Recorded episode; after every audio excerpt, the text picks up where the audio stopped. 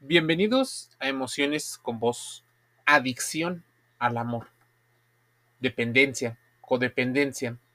Muchas veces las sustancias que segrega nuestro cerebro nos hace caer y pensar cosas que tal vez no son tan ciertas. Es difícil darse cuenta, es más, es más difícil admitir que posiblemente seas una persona con una tendencia a las adicciones. Tal vez te habrás dado cuenta por alguna otra posible adicción, al alcohol, a las bebidas, pero la adicción al amor puede parecer anormal, pero es la forma anormal de relacionarse con una pareja sentimental que se va convirtiendo en una especie de objeto de obsesión.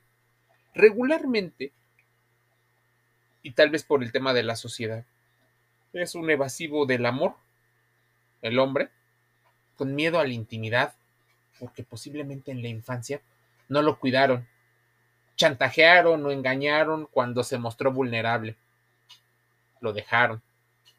Pueden ser una o varias cosas en diferentes momentos y frecuencias. Y por el otro lado, la persona adicta o codependiente del amor. Las personas que desarrollan adicciones para protegerse de la ansiedad, de los complejos, de la inseguridad, del estrés, evitando enfrentarse así y hacerse responsables de situaciones que les provocan dolor. Podríamos así definir una especie de adicción como vía de escape de la realidad, que crea siempre consecuencias negativas, aunque a menudo son ignoradas y tapadas con una dosis de placer. Muchas veces el condicionamiento, el tema del refuerzo intermitente, los refuerzos positivos, mucho educado o mucho de psicología, de sociología, hasta de economía por una situación en cuanto te enganchas. Hay una aversión a la pérdida, hay un costo hundido. Podríamos definir entonces esa codependencia como sinónimo de la adicción al amor y a las relaciones tóxicas o esas relaciones conflictivas humanas. Hay personas que se relacionan así, tal vez porque les aburre de otra manera, porque posiblemente es la única forma en la que saben encontrar ese placer. Las relaciones codependientes implican un grado de aferramiento anormal, donde las personas no tienen tanta autonomía. Y como sucede en las primeras eh, etapas de las adicciones, no se tiene conciencia de ello.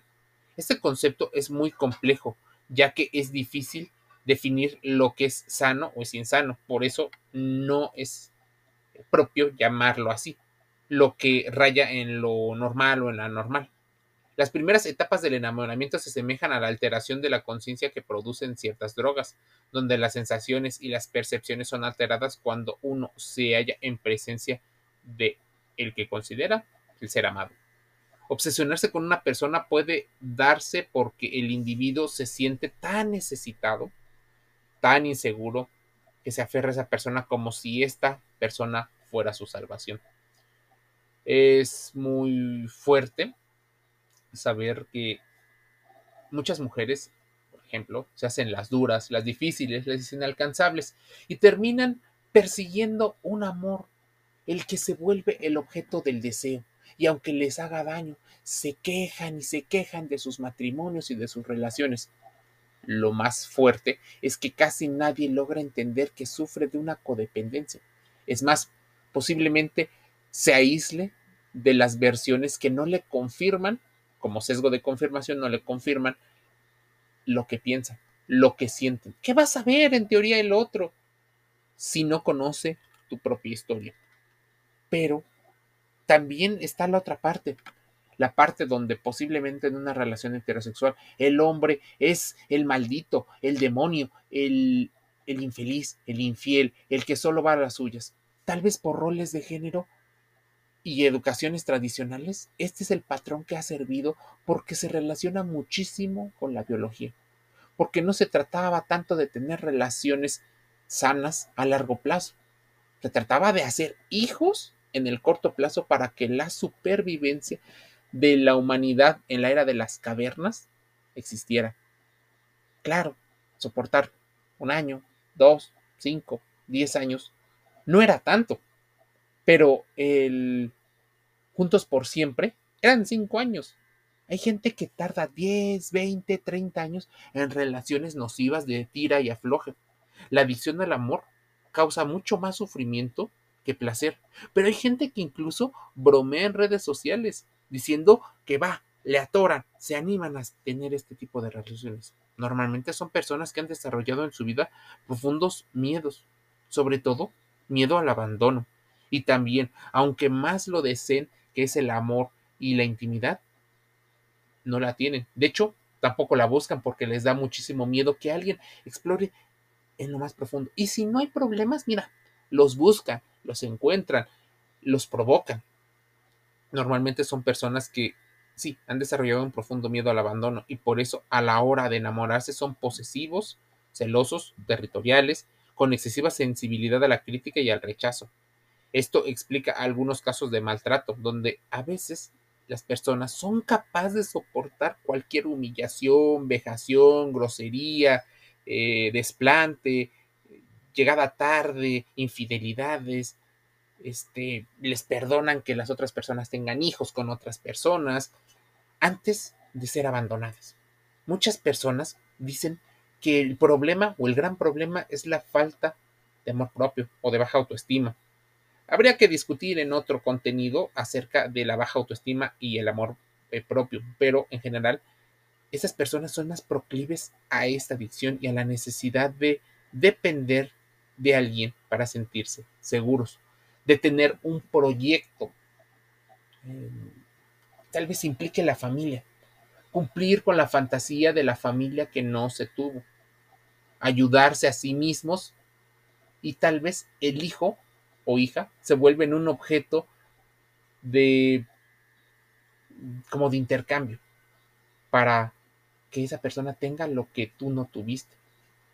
Y entonces estás viviendo con tu hijo como, o con tu hija como un tema objetal. Él no es un hijo, sino más bien es tu versión pequeña.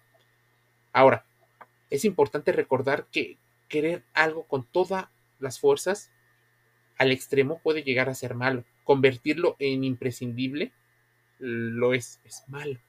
Una persona tan aferrada, porque una cosa es el apego, porque se genera oxitocina por la convivencia, pero ya que esté tan aferrado, obsesionado, obstinado por una persona, esto es lo que muchas personas consideran como la adicción al amor. Pero casi nadie lo va a admitir. Hacerse responsables de sus propias emociones es algo que a muchas personas les da miedo. Y es de valientes darse cuenta, aceptar que un adicto al amor a veces pierde el sentido de su vida por la adicción enfermiza por otra persona o por el objeto que se transforma en su razón de vida. Si hay un síndrome de abstinencia, tal vez también hay problemas con el apego.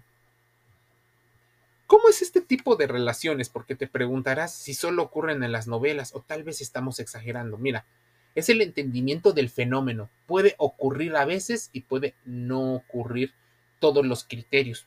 Pero imagínense, este tipo de relaciones se caracteriza por tener un gran componente de drama como las novelas, siendo a la vez muy caóticas, inestables, tal vez muchas con un gran componente de sufrimiento, sobre todo para una de las partes.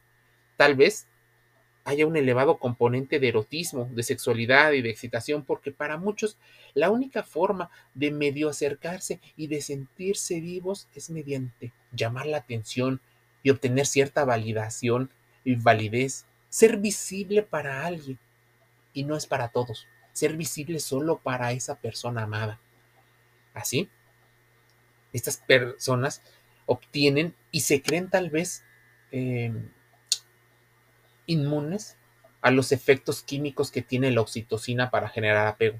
Tal vez empezará como una relación casi algo, tal vez es un follamigo o un amigo con derecho a roce sexual.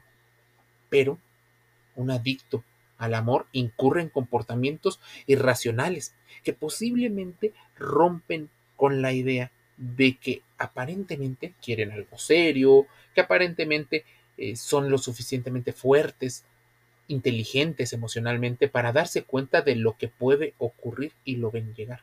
Es más, prefieren perfiles que parezcan salvadores, rescatadores o que sean superiores a ellos. Es una especie como de hipergamia debido a la inversión parental. También debes de considerar lo siguiente. Rompen sus valores. Nadie es suficiente y cuando llega el suficiente, por supuesto, dejarán todo, desarrollando hasta cierta paranoia, espiando a sus parejas, yendo en contra de los demás para que no les quiten lo que creen han ganado. Van a revisar tal vez carteras, bolsillos, celulares y teléfonos móviles, ordenadores. El miedo a ser abandonado es el elemento que determina la distorsión de su percepción de la realidad e incluso de sus propios sentimientos, llegando a definir el amor como sinónimo de posesión, dominación y de control de su ser amado las 24 horas del día. Necesitan recibir posiblemente más llamadas y demostraciones de afecto para evitar este tema. El gran problema es que se sienten atraídos irracionalmente por una cosa y racionalmente por otra. Tal vez irracionalmente. No necesitan aparentemente de nadie, pero inconscientemente necesitan que alguien sea superior para que puedan de alguna manera ser guiados o arrastrados a un mejor futuro. Hay una fantasía infantil de resolver una parte de lo que vivieron en el pasado, pero ahora en el presente con mejores estrategias. El gran problema es que sigues teniendo las mismas estrategias que tenías, solo que ahora eres más grande. Las consecuencias a la adicción al amor son vivir en el estrés, en el vértigo de perder la relación. Por supuesto, muchos son negativos, casi todos, 8 o 9 de cada 10 situaciones son negativas. Si a eso le añadimos que la persona que sufre esta dependencia normalmente suele destruir su propia identidad en nombre de la pareja, en muchos casos para cumplir expectativas imposibles que su pareja pueda tener en la relación. Y no, no necesariamente esta persona puede llegar a ser fea. De hecho, muchas artistas te lo pueden decir en su creación de contenidos. Lo que ocurre es que hacen todo lo posible para que la otra persona esté bien, para que a la otra persona se dé cuenta de que tú eres la mejor opción, de que esa persona vea en ti lo valioso que tal vez ni tú ves en ti mismo. Eso abre un campo perfecto para aquellos psicópatas y narcisistas, aquellos que quieren una gran admiración. Y sí, se vuelve una guerra de poderes, porque cuando te das cuenta de tu propia identidad, inmediatamente no cambias, va siendo paulatino. A ver, existen niveles de autoestima bajos. El núcleo de la fantasía de un adicto al amor es la expectativa de que alguien más pueda resolver sus problemas. Tenga una consideración positiva incondicional, o sea, que te amen tal cual eres, que te tengan en la máxima posición como prioridad sobre todo lo demás. Es decir, que la pareja o la otra persona considera que son el centro de su atención al igual que con cualquier adicción, la recuperación de la codependencia o de esta enfermiza situación es un proceso de autodescubrimiento.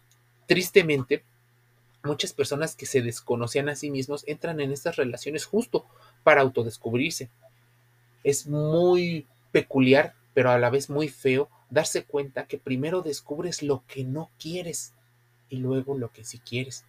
El gran problema para las posteriores parejas es que vives con tantos problemas, posiblemente con estrés postraumático, con lesiones, con problemas económicos, problemas de identidad, problemas de autoestima. A la otra persona pareciera que le va a tocar la parte más negativa. Una persona desconfiada, fría, que incluso siente que ha perdido el tiempo intentando lidiar con alguien. Tal vez tú que sufres una adicción al amor, consideres que te estafaron, que hubo una estafa emocional.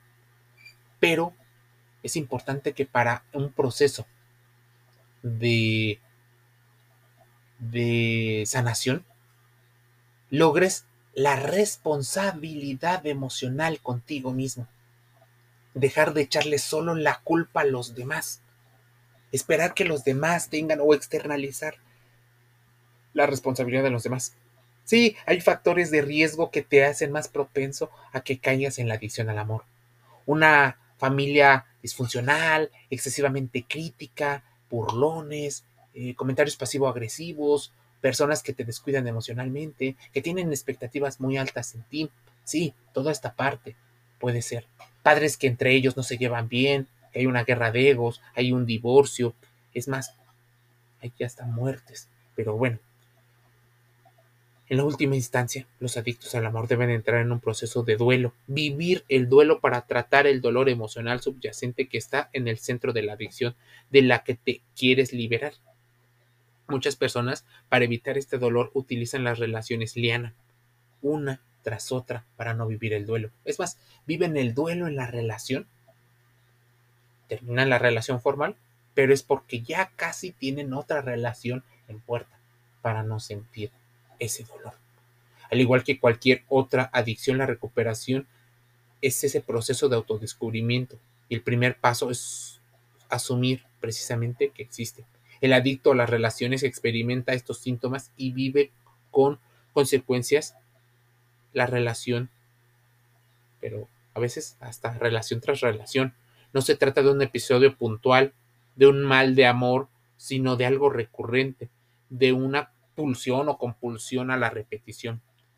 Muchas personas se dan cuenta que tienen una adicción al amor cuando asignan una gran cantidad de tiempo desproporcionada. Es más, dejas de hacer cosas para poner eh, a la persona en tu objeto de obsesión.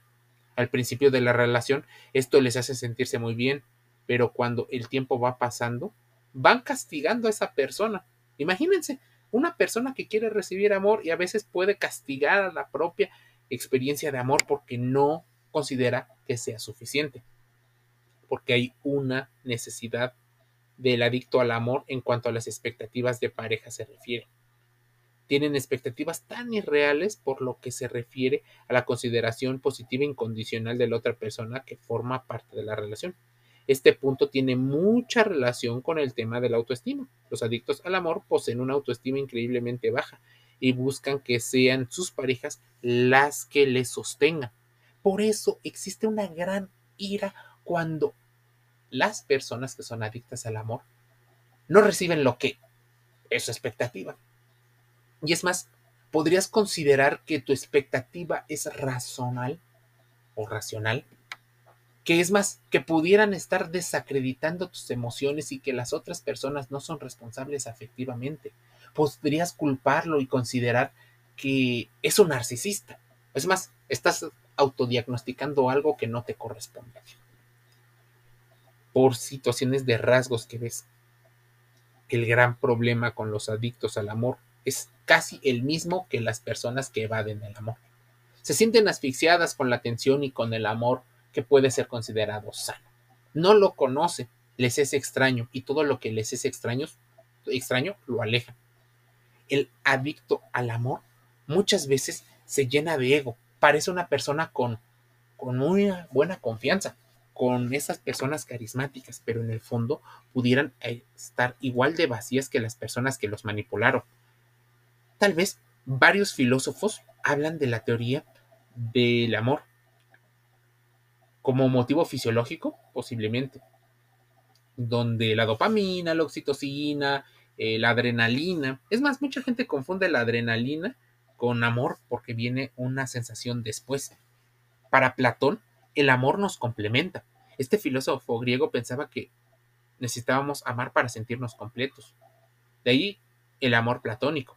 En sus ideas se encuentra la propuesta eh, mitológica de que el ser humano en un inicio era uno de entre cuatro piernas y cuatro brazos que fue dividido a la mitad y entonces se encuentra en la búsqueda de su complemento, siendo así su definición de amor. Posiblemente nadie esté invalidando tus emociones, sino que estás en un estado donde la hipersensibilidad te lleva a pensar muchas situaciones. Es por eso, y es la importancia de la salud mental impartida por psicólogos. Aunque yo busqué alguna información, esto no me hace un especialista en la salud mental. Se buscó en emociones con vos la información para resolver algunas dudas. Sé que se necesita una mayor profundidad, pero esa profundidad te lo va a dar el psicólogo, psicóloga que hayan terminado una licenciatura, estén avalados por el Ministerio o Secretaría de Educación y de Medicina de tu país. Si no tienen estas situaciones, primero, omite parte de sus comentarios. Sé que hay muchos contenidos que te lo hablan, incluso llegas a entender más porque lo hacen más coloquial. La invitación a los psicólogos entonces es que cuando traten muchos de estos temas personales, lo intenten hacer en lenguajes coloquiales y posiblemente dejen ahí el concepto del que se están basando. Posiblemente que haya una, una guía de lo que están viviendo sus pacientes, porque muchas veces todo aquella cosa que les que les haga sentido como sesgo de confirmación, lo considerarán como, ah, también me lo dijo el psicólogo. Y no es cierto.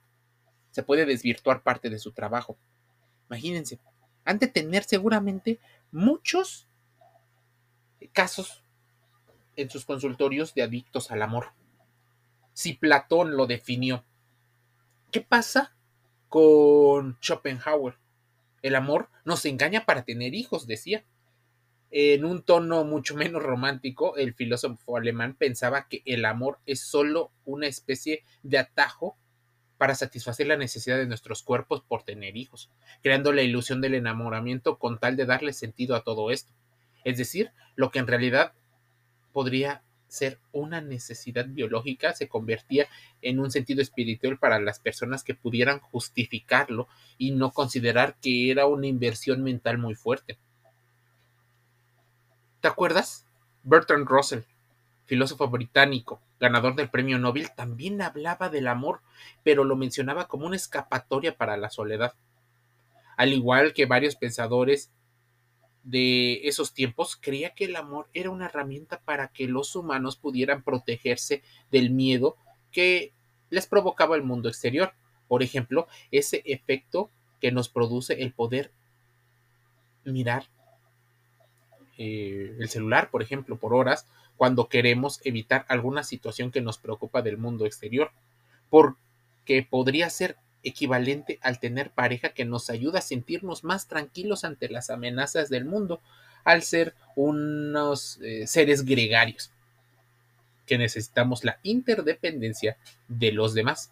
Si estos tres hablaban de esa manera sobre el amor, imagínense todo lo que se ha escrito, tomando el modelo de la relación, eh, del modelo de la típica expresión de la vecina rubia en cuestión de parejas, podría decir que todos tenemos una amiga que no sabe estar sola.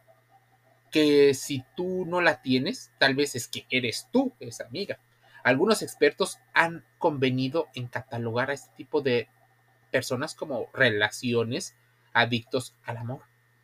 Es más, me acuerdo haber visto en algún momento un contenido de Marta Martínez Novoa, quien tiene un libro donde se especializa en lo considerado bueno. Y dicen que existe un síndrome de la chica buena, donde ella habla de que vas a anteponer las necesidades de los demás por encima de la tuya, que vas a hacer todo lo posible para que la gente eh, perciba que eres una buena persona. A ver, Responsabilidad afectiva, clave en el desarrollo de las emociones. Que no sabemos valorar y ver posiblemente lo bueno, posiblemente. Según algunos psicólogos, la adicción al amor se da cuando existe un comportamiento obsesivo para mantener la relación. Claro, nadie lo va a admitir. Otros, en cambio, añaden la idea de dependencia como término clave en la descripción. Los adictos al amor, por lo tanto, serían personas extremadamente dependientes de su pareja, pero tampoco lo van a admitir.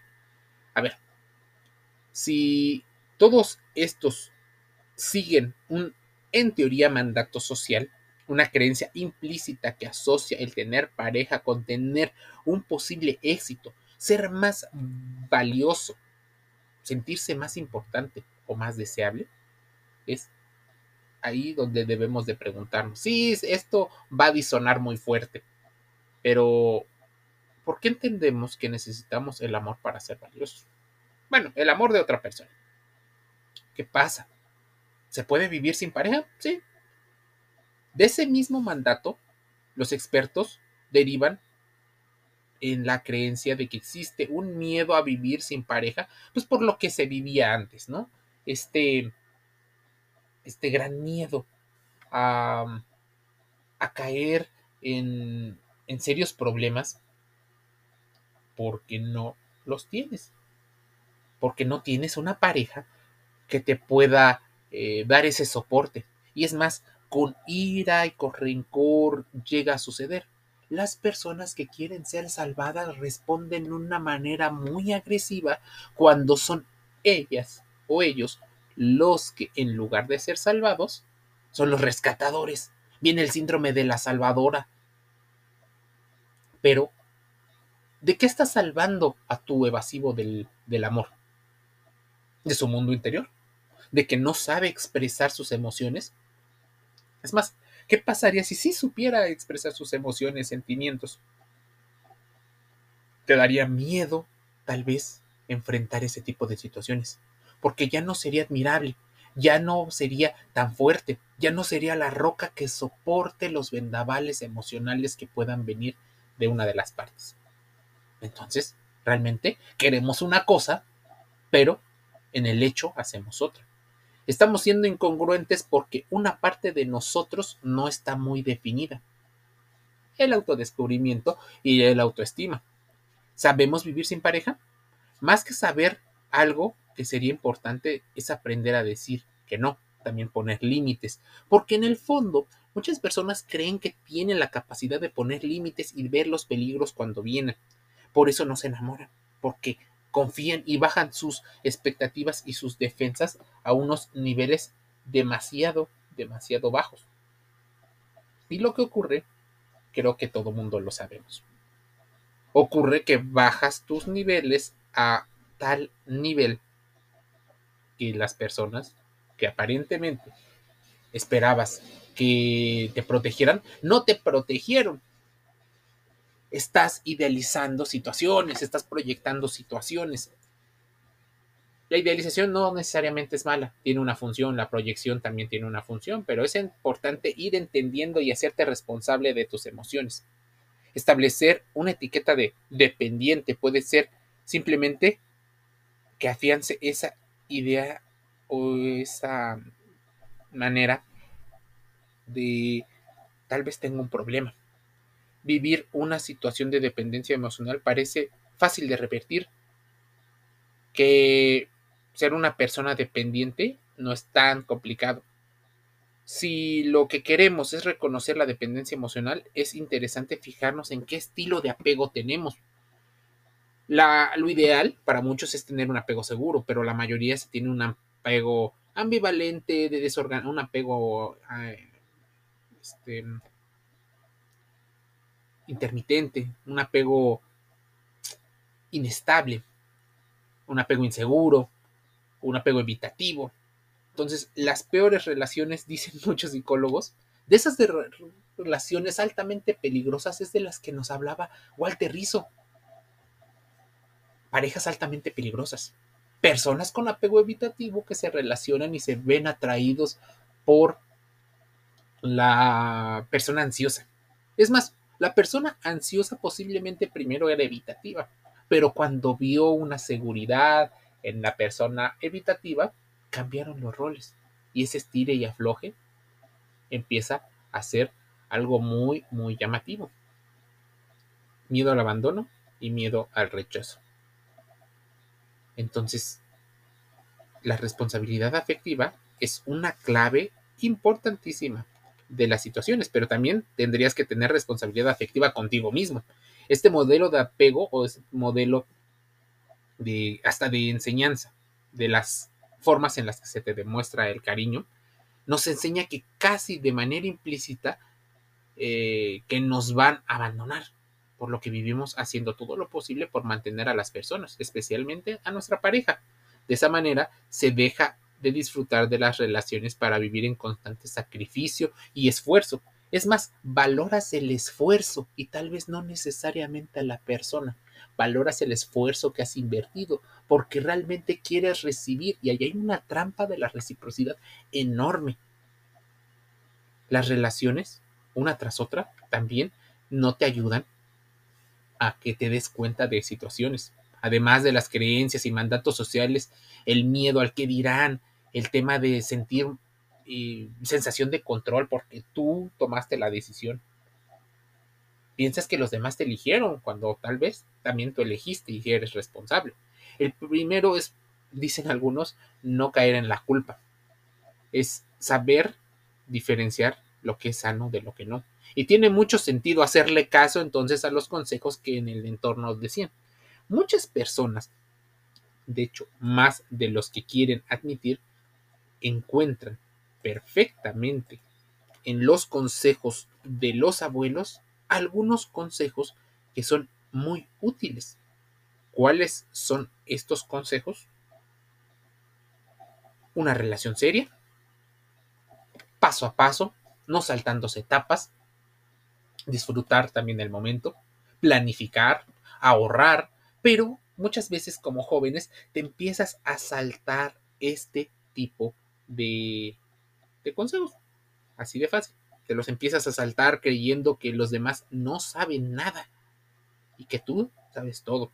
Que lo sabes porque los estás viviendo tú. Empiezas a ignorar esos grandes consejos de las personas y qué pasa. A veces la gente regresa con las patas, con la cola entre las patas. Porque lo que ocurrió es que se encontraron con la realidad. Y la realidad es que no conocían toda la información que necesitaban saber. ¿Cuál era esa información? que la inteligencia emocional es más importante que muchas otras situaciones. Muy, muy importante. Es como la inteligencia en otros aspectos para poderte salvar o hasta de prevenir ciertas situaciones. Instintivamente nos vemos atraídos por varias cosas, por lo mismo, pero debes de preguntarte cómo expresas el amor si lo expresas a veces como queja, como ira, y nada más estás moliendo, chingando o molestando a las demás personas, lo que puede ocurrir es que las personas respondan de una manera y te sientas demasiado molesta por la forma en la que responden. Habitualmente las relaciones donde hay relaciones tóxicas, lo que ocurre es que hay violencia bidireccional. ¿Cómo expresa entonces una persona el afecto que le tiene a otra. Los rasgos de la personalidad muchas veces son difíciles de entender. Pero ¿qué pasa, por ejemplo, con la personalidad narcisista? Son una combinación de grandiosidad, necesidad de admiración, gran confianza en sí mismos. Es más, muchas veces dicen que son tontos. ¿Por qué? No logran admitir cosas ni sus propios problemas. Es más, pecan de de darte un defecto por una virtud, una de cal y una de orden. Ausencia de empatía, manipulación, envidia, una baja tolerancia a la frustración. Estos rasgos pueden ser muy difíciles de ver, ya que el narcisista no es consciente ni de sus propios problemas y por supuesto no está dispuesto a cambiar. Tal vez esa es la razón por la que tienen el éxito que aparentemente tú deseas que te salve. Esto puede llevar a relaciones tóxicas y una vida llena de conflictos. Es importante entender sí, la culpa, pero también que existen personalidades con este trastorno de personalidad y algunos rasgos que te pueden llevar a grandes problemas, a un camino sin vuelta atrás. ¿Cómo se les anima a las personas a amarse a sí mismas? Muchas veces desde un punto más educativo, pero también deberíamos de invitarlos al tema de psicología. porque no solo basta con echarle ganas. A veces la egolatría es una actitud que se ha vuelto cada vez más común y más apreciada en la sociedad moderna. Una sociedad líquida, decía Sigmund Bauman.